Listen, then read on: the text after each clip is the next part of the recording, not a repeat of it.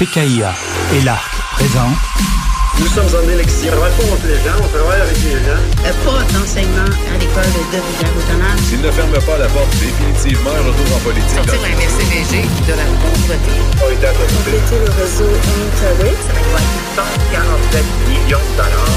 Un scénario qui se ressort. Édition nationale avec Alain Saint-Ours.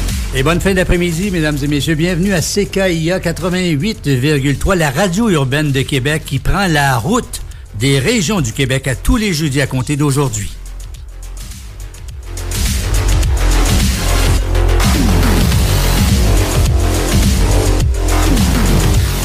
Édition nationale, un magazine d'information qui souhaite faire la place belle aux régions du Québec, des régions parfois très oubliées, surtout à l'information de proximité, une information euh, souvent oubliée par les médias grand public. Je m'appelle Alain Saint-Ours et tous les jeudis entre 16h et 17h à CKIA, je vous invite et je serai, j'aurai cet honneur de vous donner ce rendez-vous des radios communautaires du Québec, une radio qui veut informer mais aussi lancer une invitation pour créer des solidarités entre ces communautés très isolé, mais surtout très oublié. On vous invite chaque semaine à partir d'aujourd'hui à la découverte de ces régions qui euh, font euh, et faire la visite de ces hebdomadaires, de ces grands enjeux qui traversent le Québec, un Québec immense avec ses petites communautés isolées. Et chaque semaine, donc, on prendra le pouls de les des réalités euh, de ces régions avec la tournée de nos correspondants dans ces régions. Et Édition nationale, c'est aussi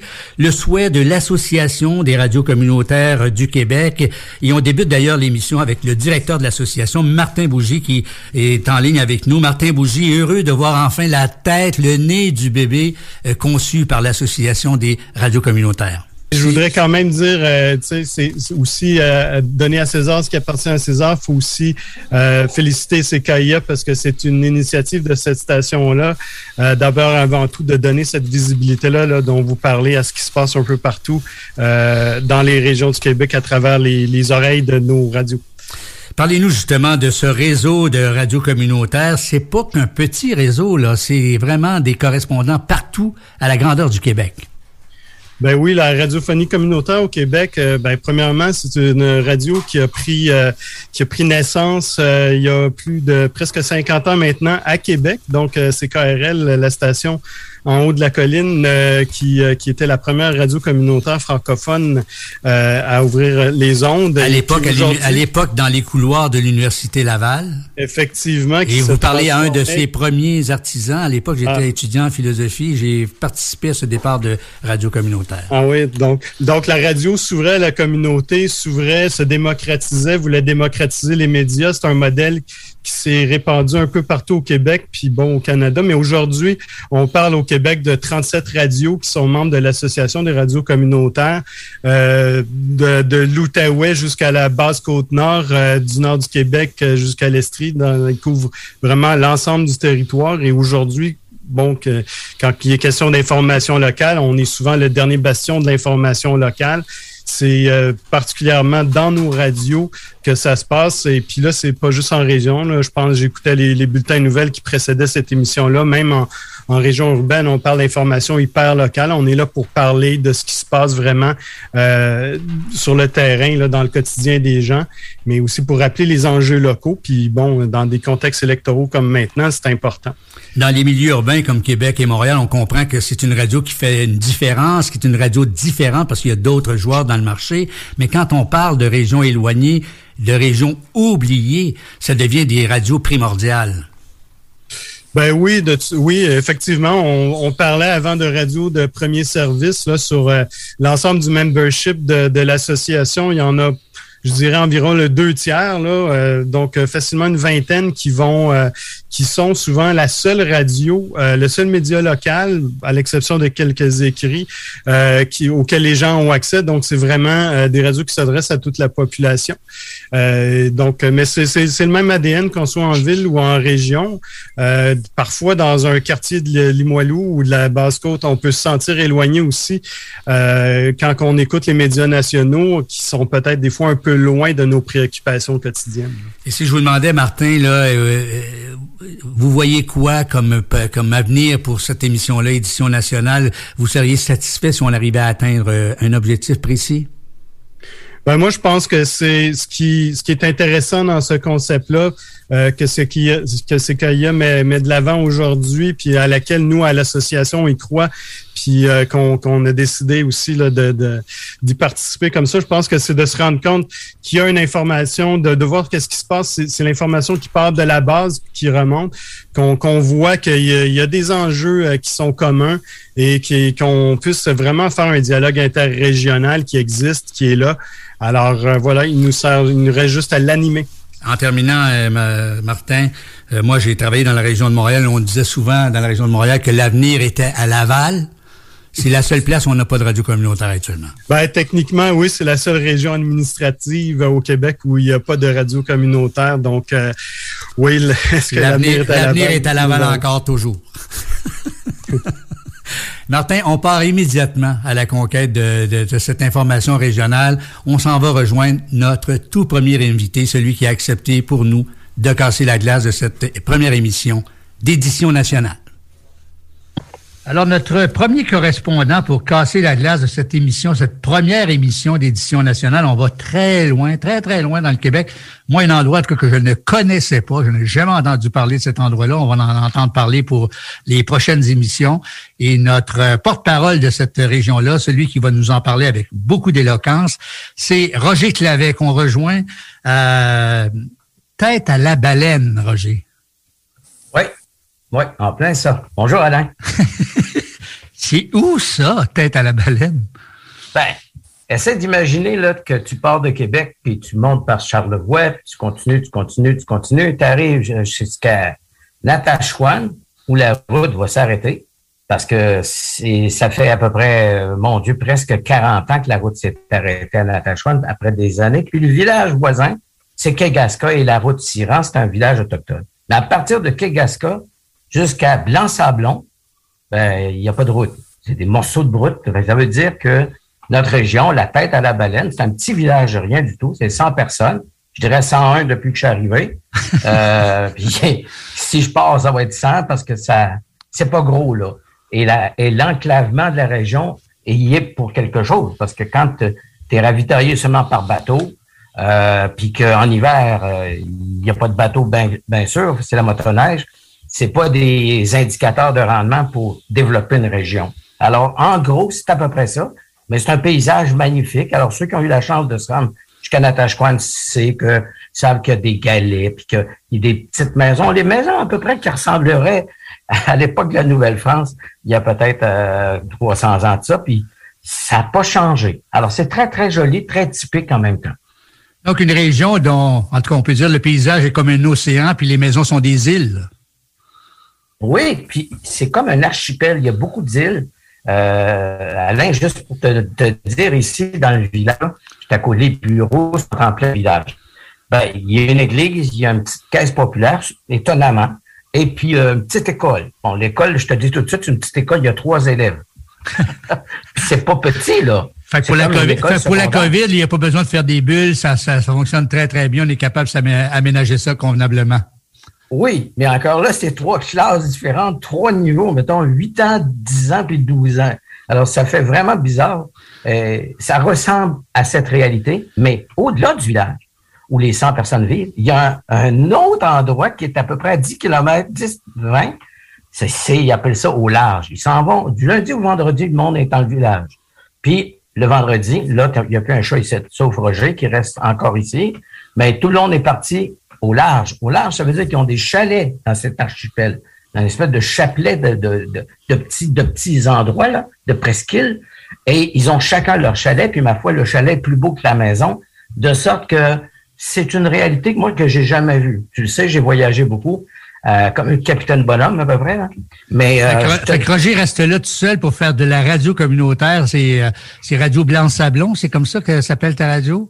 Non, non, non, non, pas du tout. Nous, c'est vraiment en tête à la baleine, que Blanc-Sablon, c'est à l'autre bout. Ben, Blanc-Sablon, on s'y rend par bateau. Et quand je suis arrivé, pour te donner une idée de la, distance, je suis venu en auto, j'ai arrêté à Rimouski, ça c'est l'autre côte, euh, ils ont embarqué mon, mon auto, puis là, ça m'a pris trois jours et demi. de navigation pour me rendre à tête à la baleine. Alors, et ce qui est le fun avec ça, ce qui est intéressant, c'est que tu peux arrêter à peu près une heure ou deux à chaque escale. Alors, comme ça, j'ai fait déjà une bonne partie de la base Côte-Nord avec des petits villages euh, au nom pittoresque comme Harrington Harbor. C'est un nom anglais, mais je sais pas si tu te souviens, c'est là qu'a été tournée La Grande Séduction. Et ça portait un nom euh, inventé, je pense que c'était euh, la, la Jolie, J-A-U-L-I-E, mais la réalité, c'est un, village anglophone. Puis je, je reviens là-dessus, c'est que tous les villages autour de nous sont anglophones. Un peu comme le village gaulois. On est les irréductibles, on est 100 qui parlons français ici. Et Roger, des escales, tu en as fait beaucoup dans ta vie jusqu'à Chine Nouvelle, parce que tu as, été journaliste pour une des plus grosses agences de presse au monde. Chine Nouvelle, c'est pas Chine Nouvelle, c'est pas c'est pas un, tabloïd de campagne, là. Non, non, non, non, c'est, c'est à l'époque, ça fait déjà 25 ans, mais c'est gros. Et j'étais pas journaliste, j'étais rédacteur. Auquel cas, j'aurais pas accepté de travailler parce que journaliste, là-bas, tu travailles directement à la propagande. Mais comme rédacteur, il y a, pour te donner une idée, puis c'était il y a 25 ans, puis ça doit avoir grossi par 10, c'est que tu avais des, pupitres internationaux. Il y avait des Arabes, des Russes, des, francophones, dont moi, qui travaillions à la traduction ou à la rédaction de nouvelles. Alors, chez nouvelle, produit des nouvelles à grandeur de journée. Et, euh, et nous, on essaie, dans le cas du français, de rendre ça accessible. Parce qu'il faut comprendre, c'est pas leur première langue, c'est la deuxième, troisième. Donc, pendant un an et demi, j'ai fait de la, des dépêches. Et je croyais m'en tirer en en faisant 50, 52 par jour de réécriture pour aller visiter la Chine. Après tout, j'allais pour ça. Mais finalement, quand, quand j'en faisais 52, alors que le gars avant moi, il en faisait 25, il en ajoutait une 53e, puis disait « Bon petit soldat communiste ». Alors, j'ai arrêté d'en faire parce que j'étais en train de devenir fou. Et, ça, tu étais basé à Pékin en ce moment-là? ou euh? Oui, oui. Euh, Pékin, Beijing, comme on dit là-bas. Pékin, c'est pas 103 personnes, là. Non, je te dirais que Beijing, c'est à peu près 15 euh, millions de personnes. Quand on y était, c'était à peu près 12. Pour te donner une idée, ça m'a pris deux jours à traverser la rue la première fois, pas parce que euh, c'était bloqué, c'est parce qu'il y avait tellement de circulation que tu te poses la question, c'est qui qui a priorité? Je l'ai demandé à quelqu'un, j'ai dit, c'est-tu les autobus, c'est-tu les autos, les motos, la police? Ils ont dit, c'est celui qui a les nerfs les plus solides. Et donc, après deux jours, je me suis risqué.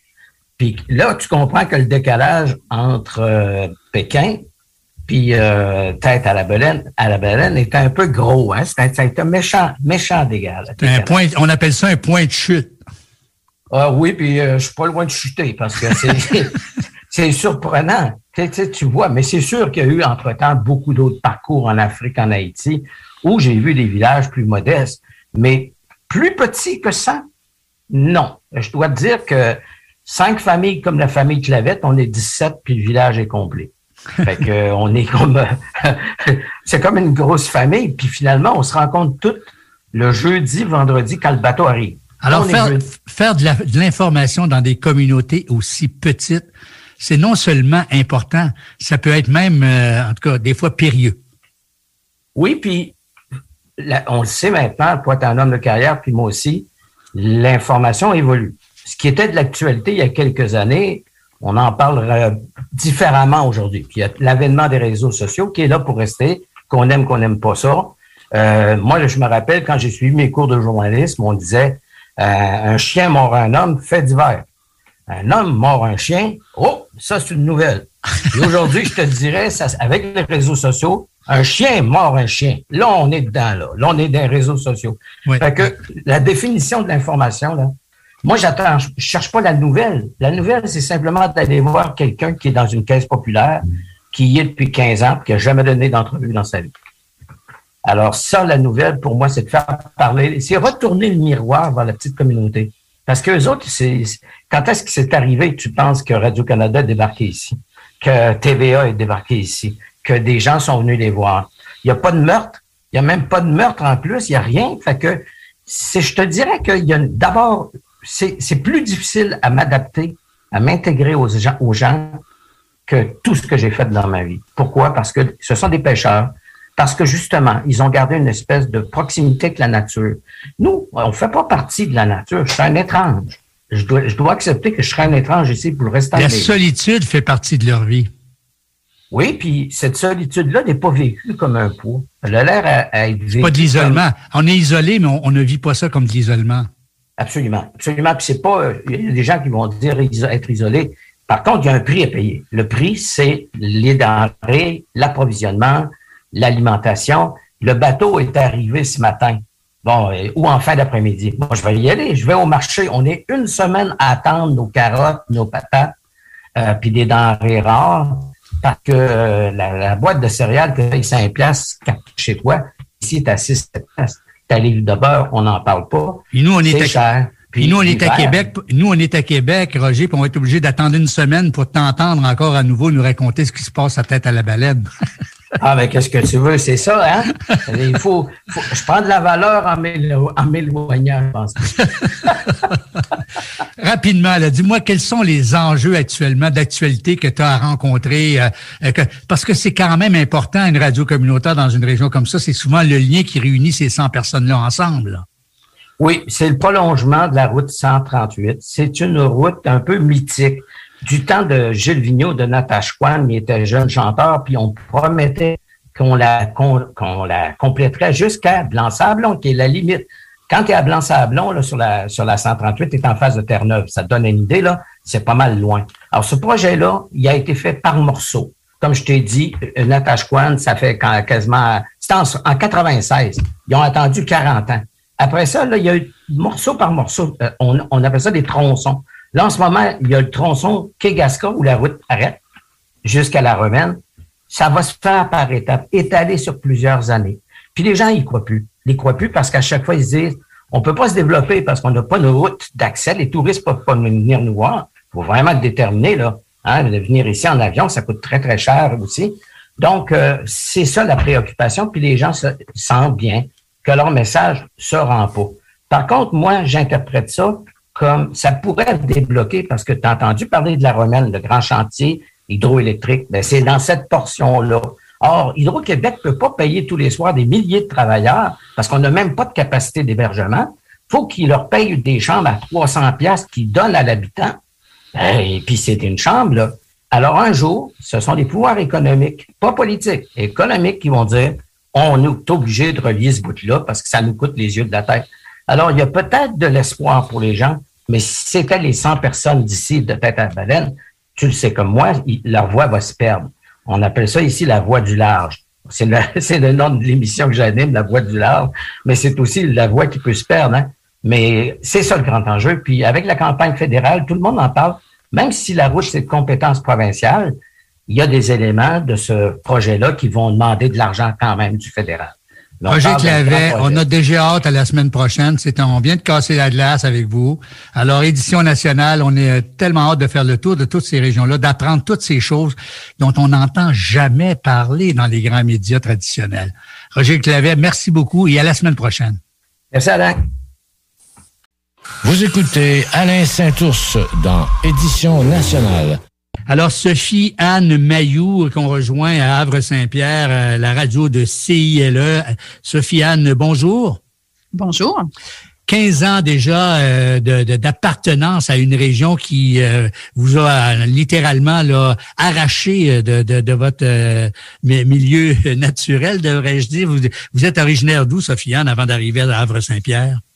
Euh, en fait, je suis euh, d'origine haïtienne, mais j'ai grandi au Québec, euh, donc dans la région de Charlevoix, puis ensuite dans la région de Québec. et j'ai quitté effectivement la région de Québec en 2005 pour m'établir à Havre-Saint-Pierre pour travailler à la radio CILE de Havre-Saint-Pierre. Et donc, vous êtes attaché à ce coin de pays-là. Faites-nous rêver un peu. Parlez-nous un peu de ce qui vous a euh, attaché là, qui vous a permis de d'y faire une carrière, même radiophonique. Et j'imagine pas toujours facile parce que dans ces régions-là, euh, on doit se coltailler très proche de ses sources et c'est peut-être pas si évident que ça de faire de la radio dans des régions aussi éloignées il y a certains défis, effectivement. Euh, j'aimerais dire tout d'abord ce qui m'a attiré à Havre-Saint-Pierre, euh, c'est vraiment la possibilité d'avoir un emploi à temps plein dans mon domaine d'études pour arriver éventuellement à travailler dans ce qu'on appelle euh, les grands médias.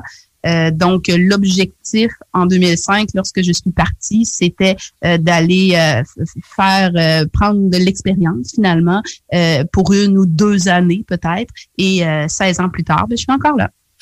Et donc, ça vous permet d'avoir une connaissance assez profonde et intime de cette région-là. Parlez-nous un peu de qu'est-ce qui euh, vous retient là-bas et qu'est-ce qui euh, vous permet d'en vivre au point de vue information. Ben, j'ai découvert une euh, région que je ne pensais pas aimer autant pour ce qui est du milieu de vie. Euh, c'est un, secteur, euh, une portion de la côte nord que je ne connaissais pas du tout. J'étais jamais venue. Euh, j'ai découvert premièrement des, des gens qui habitent ce coin de pays et qui sont vraiment très attachants, très accueillants. puis je me suis adaptée et habituée à la réalité de la moyenne Côte-Nord. Quand on parle de la MRC de Mingani, on parle de la moyenne Côte-Nord. Alors, autant pour ce qui est du quotidien, donc les activités qu'on y pratique, que ce soit la chasse, la pêche, le plein air, euh, mais également les euh, réalités, euh, je dirais, bon, à la fois économiques et sociales qui sont vécues au quotidien. c'est différent de la grande ville. c'est des milieux tissés serrés. ce sont des localités qui comprennent entre bon 80 euh, habitants pour le plus petit village du coin et on parle de 3200 de population pour le village de Havre-Saint-Pierre, le plus gros village. Alors, les gens se connaissent, euh, les euh, liens sont tissés serrés, les gens sont là pour s'entraider il y a évidemment euh, l'envers de la médaille qui, des fois, quand on est trop proche, ben on se retrouve à euh, des fois devoir euh, bon faire certaines dénonciations, des fois faire des choix déchirants dans le traitement de certaines nouvelles où on doit demeurer professionnel, même si on parle de, de notre voisin ou de notre beau-frère, par exemple. Alors oui, c'est des défis dans le quotidien, mais au final, ben, en tout cas, moi, j'y ai trouvé mon compte, évidemment, pour rester aussi longtemps. Puis en même temps, euh, ben, je dois dire que j'ai euh, rencontré quelqu'un. Donc, euh, de fil en aiguille, j'ai un peu organisé ma vie à Havre-Saint-Pierre et j'ai je me suis fait un conjoint, on a eu des enfants et tout ça. Alors ma vie est à Havre-Saint-Pierre actuellement, autant pour le travail mais pour la vie personnelle également. Donc, c'est la vie du grand air, on la vie à un autre rythme que ce qu'on connaît à Québec ou à Montréal. Donc, vous, vous, vous avez appris à apprécier ça aussi, là. Oui, absolument. Je dirais pour le meilleur et pour le pire. Puis quand on a vraiment, vraiment envie euh, d'aller euh, magasiner, ben on prend la route, puis euh, on s'en va faire un tour à Québec ou à Montréal.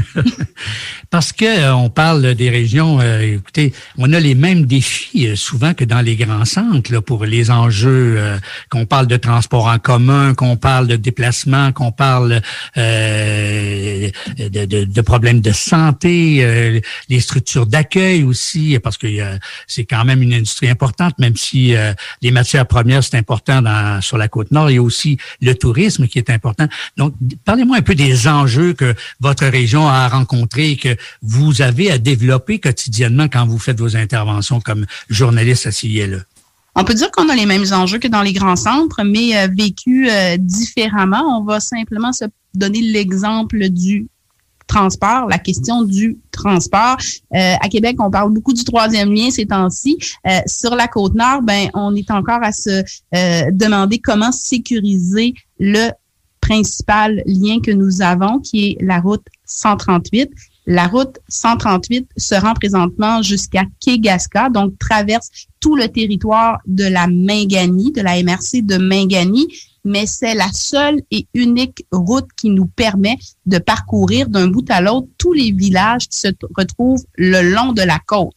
Alors, lorsqu'il y a un bris sur la route 138, automatiquement, il y a des gens qui demeurent captifs. Il y a des gens qui deviennent isolés avec tout ce que ça peut représenter comme défi et évidemment euh, comme euh, mesure à mettre en place sur le, plan de, de, la sécurité publique, mais avec l'implication euh, des euh, médias locaux aussi. Alors, il y a des enjeux comme ceux-là euh, qui ne sont pas la réalité des grands centres. non, on n'a pas de trafic. L'heure de pointe, là, c'est trois, quatre personnes sur un coin de rue. Il n'y a pas de lumière non plus, mais il y a des réalités par rapport au déplacement entre les villages qui sont souvent très éloignés les uns des autres. Et on est chanceux d'avoir une route jusqu'à jusqu'à Kegaska euh, parce que ça fait pas si longtemps que la route est rendue là. Euh, moi, je suis arrivée à Saint-Pierre en 2005. À ce moment-là, la route se rendait jusqu'à Natashquan. Donc, on a fait un bout de route depuis mon arrivée et ben, il y a des gens qui m'ont raconté d'autres tronçons de route qui sont arrivés progressivement. Alors, la route se développe vers l'est de plus en plus, mais c'est à coût de, millions de dollars et je dirais pratiquement encore à coût d'élections qu'on euh, arrive à obtenir du financement de la part des, euh, paliers de gouvernement pour financer cette route-là. Et là, je vous ai même pas parlé euh, du transport aérien et je vous ai pas parlé du transport maritime qui sont aussi des enjeux d'importance pour un territoire comme le nôtre.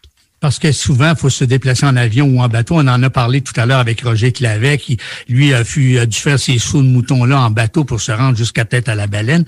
Et euh, donc, le transport, c'est important et c'est euh, particulièrement les hivers doivent être aussi difficiles, rigoureux.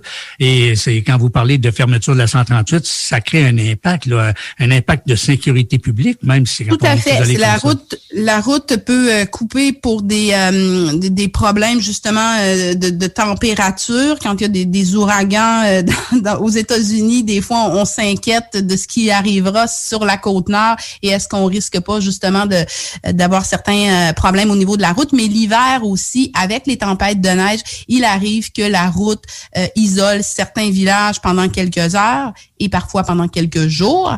vous avez parlé, bon, à, quelqu'un à tête à la baleine, donc vous avez sûrement entendu parler de la réalité des, des villages isolés de la basse côte nord.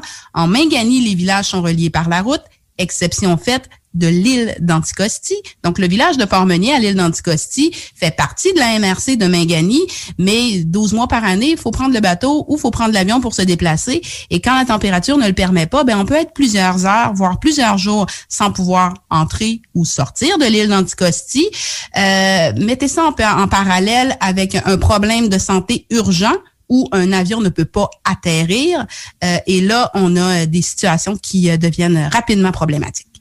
Alors, Sofiane Mayou, on va beaucoup parler d'isolement au cours de l'année dans cette émission-là. Vous avez été une de celles qui va nous rapporter ces choses-là. On est en campagne électorale fédérale actuellement et j'imagine quand on n'est pas nombreux, comme vous le dites depuis tout à l'heure, euh, que c'est difficile d'influencer le vote. Hein? Parce que c'est ça probablement aussi une partie de votre problème en région, c'est d'avoir le poids du nombre pour influencer les décisions politiques. Le territoire euh, de euh, la Mingani, c'est 6500 euh, personnes environ sur une population de près de 100 000 personnes pour le territoire au complet de la Côte-Nord. Le territoire de la Côte-Nord, c'est aussi la circonscription de Manicouagan. alors, les différents candidats qui se proposent, ils sont cinq, pour occuper le poste de député pour la circonscription de Manicouagan, ben, ils bon, propose différentes choses, euh, évidemment, euh, différentes allégeances politiques, mais au final, on aura une euh, proportion du vote qui sera relativement faible. Et c'est le cas, évidemment, pour les élections fédérales. au niveau provincial, ben la, carte est découpée un peu différemment et là, le, le, le, poids démographique est peut-être un peu plus significatif, mais quand même, on a un, petit poids démographique.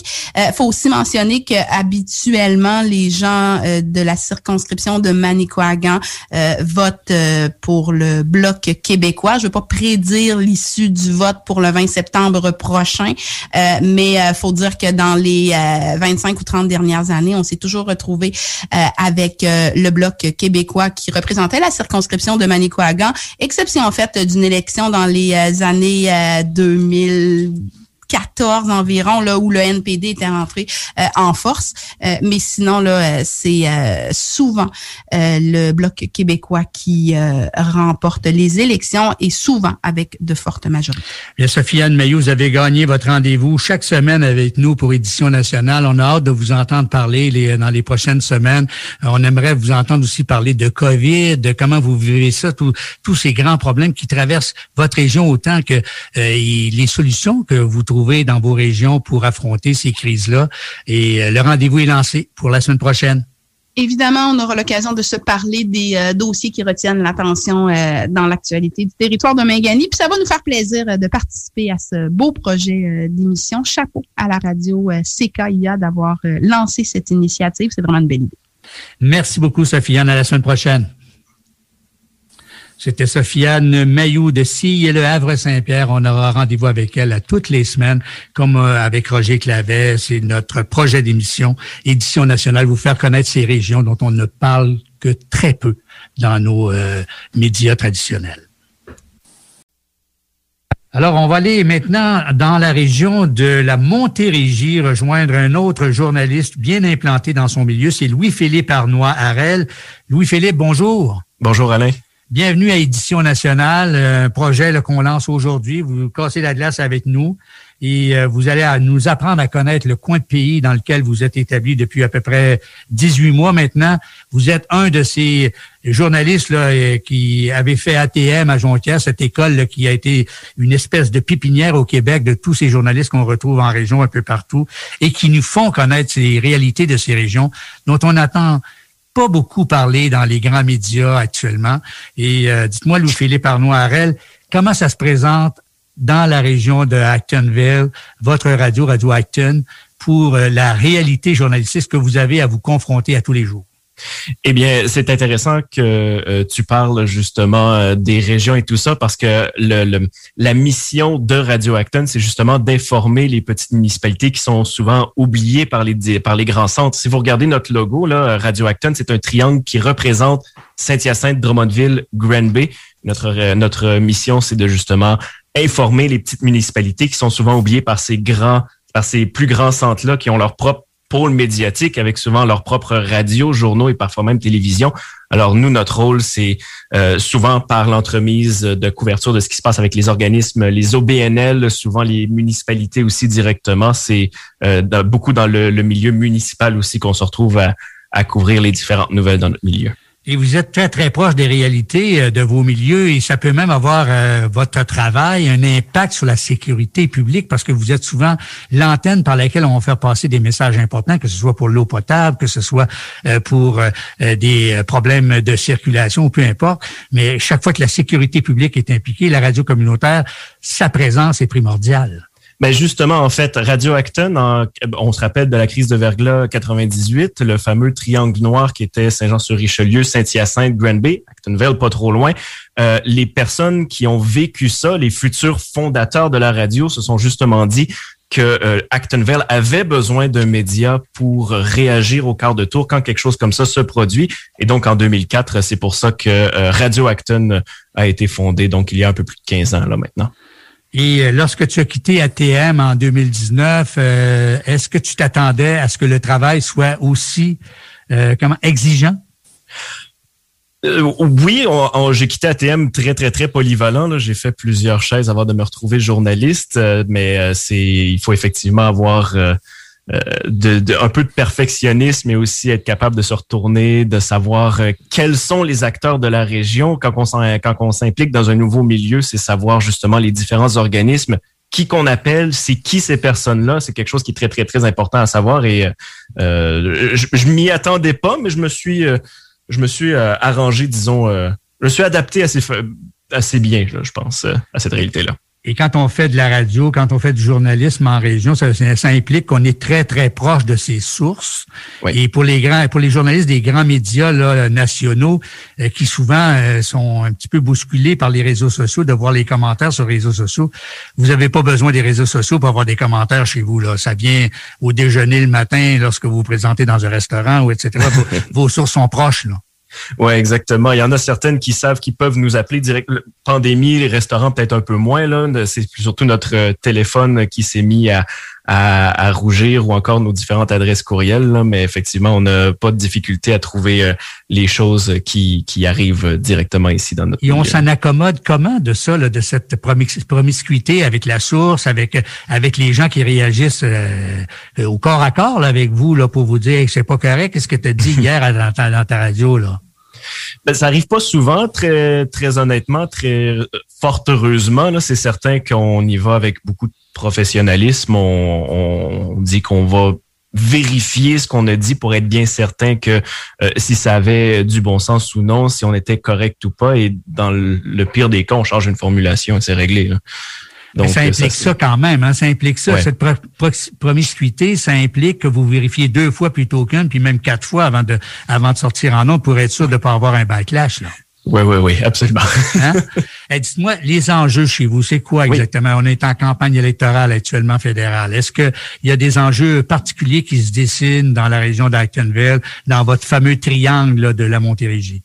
C'est certain que la Montérégie, c'est le garde-manger du Québec, c'est le surnom qu'on lui donne et justement l'UPA a organisé un débat des candidats avec les candidats qui nous concernent, donc Saint-Hyacinthe-Bagotte, à propos des différents enjeux euh, euh, agriculture. On parle évidemment des changements climatiques, l'adaptation euh, des producteurs avec ces changements climatiques-là, les travailleurs temporaire également, travailleurs étrangers temporaires, parce qu'il y a des, des, des, mesures qui doivent être accommodées pour faciliter, d'un côté, faciliter aux producteurs, mais de l'autre côté, améliorer les conditions de ces travailleurs-là. Alors, l'agriculture a fait une, une très, très grande partie de ce débat-là. Nous-mêmes, on organise un débat lundi prochain à la radio et nos sujets, on parle évidemment d'environnement encore une fois, on parle de crise du logement avec les logements abordables et tout ça. Donc, c'est c'est les grands sujets qu'on va aborder la semaine prochaine.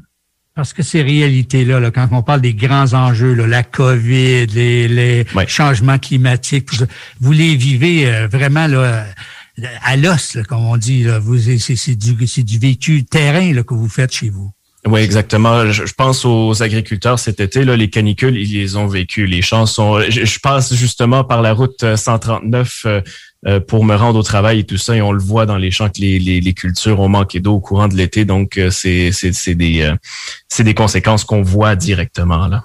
Et les enjeux cette semaine, les sujets que vous avez abordés dans votre radio cette semaine et qui ont retenu l'attention de votre public, c'est quoi? Eh bien, on a les différentes fabriques de la région, les différentes églises de la région se sont tous donné le mot, indépendamment, de sortir des nouvelles à propos de leur état. Juste ce mardi directement, euh, la fabrique Saint-André, qui la fabrique d'Actonville, ont annoncé qu'ils organisaient une levée de fonds. Ils devaient avoir... Euh, leur but, c'est d'atteindre 75 000 pour faire des réparations à l'église. L'église qui a besoin de réparations, autant au niveau de la maçonnerie, la façade de l'église, le clocher également. Et c'est des... Euh, c'est des travaux qui sont tellement nécessaires au point où, jusqu'à ce que ces travaux-là soient faits, euh, les cloches de l'église ne peuvent plus être sonnées. D'ailleurs, euh, le prêtre qui est là en ce moment, Monsieur euh, Alain Mitchell, a d'ailleurs expliqué que ces bâtisses-là, ces architectures-là, au-delà du niveau euh, religieux. Euh, souvent, ce sont des bâtiments qui sont euh, qui, qui ont été faits avec des connaissances qui sont pas perdues, mais pas loin, et qu'avec ça, ça, prendrait des, des fonds monétaires absolument incroyables pour être capable d'en faire des nouvelles, et que donc c'est important de de s'en occuper, s'assurer à ce que ce qu'il ne tombe Si vous comprenez, vous êtes en train de nous dire qu'autrefois on savait construire des églises, puis maintenant on ne le sait plus. Ben c'est c'est et là je rapporte encore une fois les les, les propos du du de, de, du prêtre en question, c'est que c'était c'est des données qui c'est des connaissances qui étaient plus accessibles. J'ai envie de dire peut-être à l'époque que c'était justement à l'époque où on bâtissait un peu plus euh, les églises et que c'est un peu moins le cas au Québec, en tout cas en 2021, et que donc euh, L'expertise s'est perdue en même temps que la religion. La foi, en même temps qu'on a perdu la foi, on a perdu l'expertise pour faire des églises. C'est ce qui a été rapporté, oui, exactement. Eh mais Louis-Philippe, c'est très extrêmement intéressant. On a le goût d'entendre parler de votre région encore plus. Vous avez un rendez-vous à toutes les semaines avec nous. Avec plaisir, Alain. Merci beaucoup, Louis-Philippe Arnois, qui nous parlait depuis Actonville de radio Acton, une radio communautaire bien impliquée dans son milieu. Tous les jeudis à 16h, retrouvez Alain Saint-Ours et les journalistes, reporters et rédacteurs en chef des radios de l'Association des radios communautaires du Québec pour un tour complet de l'actualité, région par région. Vous écoutez Alain Saint-Ours dans Édition nationale. Et vous êtes bien sûr sur les ondes de CKIA 88,3, la radio urbaine de Québec qui part à l'aventure à tous les jeudis des régions euh, du Québec. Et on va terminer ça avec la région de l'Outaouais, Fort-Coulon pour être plus précis, la station de radio CHIP. Et on va rejoindre là-bas François Carrier qui se trouve aussi être le président de l'Association des radios communautaires du Québec. Monsieur Carrier, bonjour. Merci de casser la glace avec nous. Ben, merci pour euh, ce beau projet à CKIA. Alors, euh, on va parler chez vous. Euh, on en a de, l'actualité qui bouge actuellement, euh, particulièrement avec l'élection fédérale. Vous êtes collé sur le Parlement d'Ottawa, donc j'imagine que chez vous, la campagne électorale, ça passe pas inaperçu. Ça passe pas inaperçu. Je vais quand même amener une nuance. On est quand même à certains moments à plus de deux heures de la colline parlementaire et Pontiac est aussi, euh, c'est une MRC euh, qui comprend euh, Fort-Coulonge où est située la radio. Euh, qui a une particularité, c'est-à-dire que on est dans une démographie plutôt anglophone, euh, avec près de 60% des résidents qui sont anglophones, 40% des euh, résidents francophones, et qui a une histoire aussi particulière avec l'industrie du bois. Donc, parfois, on se sent quand même assez loin aussi des grands centres et de la colline parlementaire. Et surtout, vous êtes, comme toutes les autres, une radio communautaire, donc une radio d'information de proximité, une information que, en tout cas, vous devez commencer à détenir pas mal en exclusivité au Québec et vous êtes en mesure de nous en parler comme président de l'association. Oui, absolument. Euh, si je prends le cas de CHIP 109, euh, on a 18 municipalités sur le territoire euh, qui sont dans notre ADN, soit les municipalités, les communautés qu'on dessert. Et effectivement, lorsqu'on regarde ce qui se fait aussi ailleurs au sein des différentes radios communautaires, moi j'ai eu la chance de débuter à Radisson dans le nord du Québec, à la baie James. Et effectivement, on sent que les gens ont vraiment besoin de cette proximité, de ce qui se passe pour leur aréna, de ce qui se passe pour leur CLSC, euh, de la vie particulière qu'ils peuvent avoir, des défis aussi au sein d'une communauté. Donc, euh, c'est ce qui fait partie euh, pour nous là, de notre raison d'être. Et vous avez plusieurs enjeux actuellement hein, que vous, vous observez, l'industrie du bois, entre autres l'Internet haute vitesse, des enjeux économiques aussi.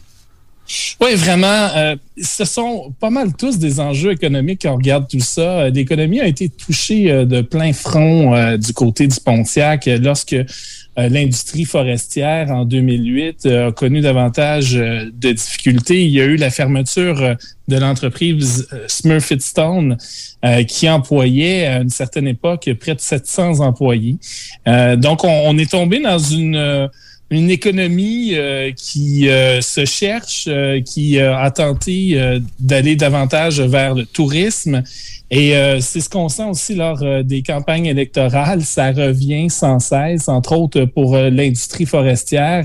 Euh, c'est un thème qui a été abordé euh, par euh, les principaux candidats qui sont en liste en vue de cette élection du 20 septembre prochain.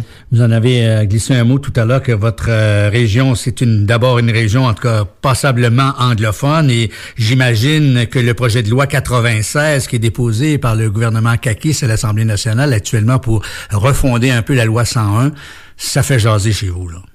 Ah oui, assurément. Il y a la préfète de la MRC Pontiac, entre autres, euh, ici, euh, qui a décidé de prendre les choses en main. Euh, Madame Jane Tyler, qui d'ailleurs a été conseillère municipale du côté de la ville de Toronto et même candidate à la mairie de Toronto à une certaine époque. Madame Tyler a décidé de prendre ce dossier-là en main parce qu'il y avait certaines inquiétudes qui persistent, entre autres concernant l'accessibilité aux études post secondaire pour la communauté anglophone et également les services au sein des municipalités qu'on appelle bilingues. C'est principalement ça qui retient l'attention. En même temps, euh, il y a aussi euh, cette communauté-là francophone euh, qui parfois se sent aussi délaissée. anecdote d'ailleurs, vous savez que le règlement 17 qui a été appliqué en Ontario dans les années 10. Concernant les écoles, là? Ouais, eh bien, il a aussi été appliqué dans le Pontiac parce que l'archevêché était du côté de Pembroke. Donc, il y a eu une certaine génération de francophones qui n'ont pas eu accès pendant une partie de leur vie à euh, l'enseignement en français. Donc, on le sent encore, ça. Euh, ce qui fait en sorte que c'est un dossier qui retient énormément l'attention mais la préfète de la MRC Pontiac, Mme Jane Tyler, a décidé de prendre ça en main et de euh, mettre en place une pétition euh, pour euh, faire savoir les inquiétudes. Ce qu'elle mentionne, c'est qu'elle n'est pas contre le projet de loi. Elle comprend cette réalité-là. Elle comprend le gouvernement ce qu'elle mentionne, mais elle souhaite à ce que les inquiétudes de la communauté anglophone puissent être entendues. Alors, ce qu'on constate avec cette édition nationale, avec cette tournée là, des régions comme la vôtre, comme euh, tout à l'heure, on était en Mingani, on était même en, très basse côte nord, après ça, on est allé en Montérégie, c'est qu'il y a des réalités très fortes et très divergentes dans ce Québec euh, euh, dont on n'entend pas toujours parler. en tout cas, on, est, on a un peu l'impression qu'il y a que Montréal et Québec là, qui retient l'attention là, dans les médias, alors que chez vous, dans vos radios communautaires, et vous êtes nombreux, je pense que vous êtes 37 radios membres de votre association, euh, vous avez à vivre et avoir les retombées directes de tous ces grands enjeux nationaux. De là l'importance d'édition nationale euh, qu'on produit aujourd'hui euh, grâce à CKIA et ce que vous faites, parce qu'effectivement, il y a aussi beaucoup d'enjeux qui se ressemblent également.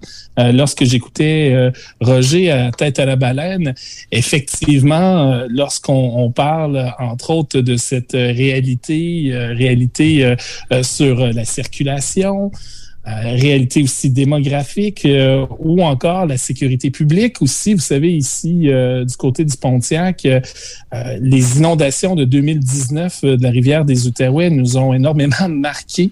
On était le seul média qui était là 24 heures sur 24, 7 jours sur 7 et euh, on a réussi, faut dire, à rassembler la communauté euh, lorsqu'il y a eu cet événement-là.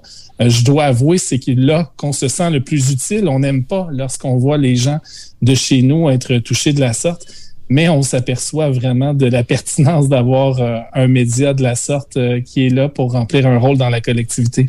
Oui, parce que quand la sécurité publique est en jeu, la radio communautaire devient littéralement une radio d'urgence, hein, une radio euh, qui fait le lien entre les citoyens, qui leur permet d'avoir, parce que ne fût-ce que pour euh, faire bouillir de l'eau potable, ou euh, souvent les grands médias nous font l'annonce la première journée, puis c'est fini, et par la suite on ne sait pas ce qui se passe, alors que la radio communautaire, elle va suivre le dossier jour après jour. Je dirais qu'on a des rôles parfois qui sont complémentaires, mais effectivement, on a la chance, nous, d'être euh, solides sur le terrain, d'avoir les contacts qu'on parlait tantôt, et également d'avoir aussi ce rôle démocratique qu'on a au sein des communautés qui ont probablement parfois reçu très peu euh, de médias, de journalistes euh, qui viennent les voir, entre autres dans les conseils municipaux. C'est très, très rare maintenant euh, que ce soit euh, dans les grands médias qu'on appelle, dans les médias urbains, qu'on voit des journalistes qui sont affectés à des municipalités, si je prends chez nous Fort-Coulonge, Mansfield ou encore Bristol, Charville. donc, c'est important d'être là, de pouvoir voir ce qui se passe, même quand c'est des projets parfois qu'on peut penser anodins, mais qui prennent une importance capitale, entre autres, euh, lorsqu'on va plus loin. Euh, je pense euh, chez nous, je donne par exemple, vous savez, il y a les journées de la culture qui s'en viennent hein, partout au Québec. Eh bien, il y a un projet du côté de Mansfield concernant le pont Félix-Gabriel Marchand. Félix-Gabriel Marchand, ancien premier ministre du Québec. Et c'est le plus long pont couvert de la région. Euh, qui a fait face euh, à une rénovation et autres. Et, euh, grâce aux Journées de la culture et à la municipalité de Mansfield, le pont sera illuminé en permanence bientôt. Je peux vous dire que tout le monde nous pose des questions à savoir quand est-ce que ça va se terminer, quand est-ce qu'on va pouvoir aller sur le pont, quand on va pouvoir célébrer la réouverture du pont qui est fermé depuis euh, maintenant quatre ans. Alors, tout ça, là, c'est euh, des sujets qui retiennent l'actualité. Et, la démocratie, j'y reviens, mais c'est extrêmement important de suivre justement les décisions des élus. Et surtout se souvenir de ce premier ministre marchand. Moi, ça fait 40 ans que je fais de la radio. J'ignorais l'existence même de ce premier ministre marchand. Donc, vous voyez, les radios communautaires, c'est encore une façon aussi de nous rappeler nos éternels oubliés. Et euh, je ne sais pas si M. Bougie est encore en ligne avec nous, mais en tout cas, J'aimerais conclure l'émission avec vous deux, euh, euh, vous comme président de l'association, mais aussi Martin Bougie. Tout à l'heure, euh, Martin nous signalait qu'il n'y a qu'à Laval que vous n'êtes pas présent. Est-ce qu'il y a une explication de ça? Ben, si vous me permettez, moi, je vais y aller avec mon commentaire. Les radios communautaires viennent selon aussi ce que les communautés ont besoin. C'est une émergence communautaire, collective, euh, comme si je prends par exemple dans le Pontiac, cette radio-là a été formée, entre autres parce qu'on voulait avoir davantage de culture francophone, davantage une langue vivante pour les francophones. Alors c'est un peu la même chose, ça dépend toujours des euh, besoins de la collectivité. Et je pense que du côté de Laval, euh, clairement, peu importe ce qui pourrait se passer, si tout vient de manière collective, ça pourra entre autres être un projet plus tard, mais tout ça vient de la collectivité avant tout, d'une collectivité qui est locale. Et c'est fondamental ce que dit François là. Tu sais, pourquoi Laval, c'est des questions techniques de disponibilité de fréquence. C'est trop loin. Mais, mais, ouais. mais je vous dirais qu'à l'association, bon an, mal an, il y a 4 à 5 projets de radio communautaire qui naissent encore aujourd'hui de gens qui veulent, euh, qui n'entendent plus parler de chez eux. Puis euh, oui, ça peut, on peut, ça peut paraître euh, drôle à Laval, mais oui, euh, même en région urbaine, on n'entend pas toujours parler de ce qui se passe. Euh, donc, c'est le rôle qu'ils jouent. Puis c'est des moyens garantis aussi. Hein. Il faut se rappeler, l'ADN d'une radio communautaire, c'est une propriété collective. C'est des, c'est on, peut pas vendre une radio communautaire. Donc, on l'a vu euh, au moment où la radio privée euh, périclite, euh, nos médias sont encore bien en vie. Hey, messieurs, François Carrier, Monsieur Bougie, merci beaucoup. La glace est cassée. On a un rendez-vous la semaine prochaine avec un ou l'autre de ces 37 correspondants de vos radios membres. Merci beaucoup. Merci beaucoup de votre accueil. C'était première édition d'édition nationale.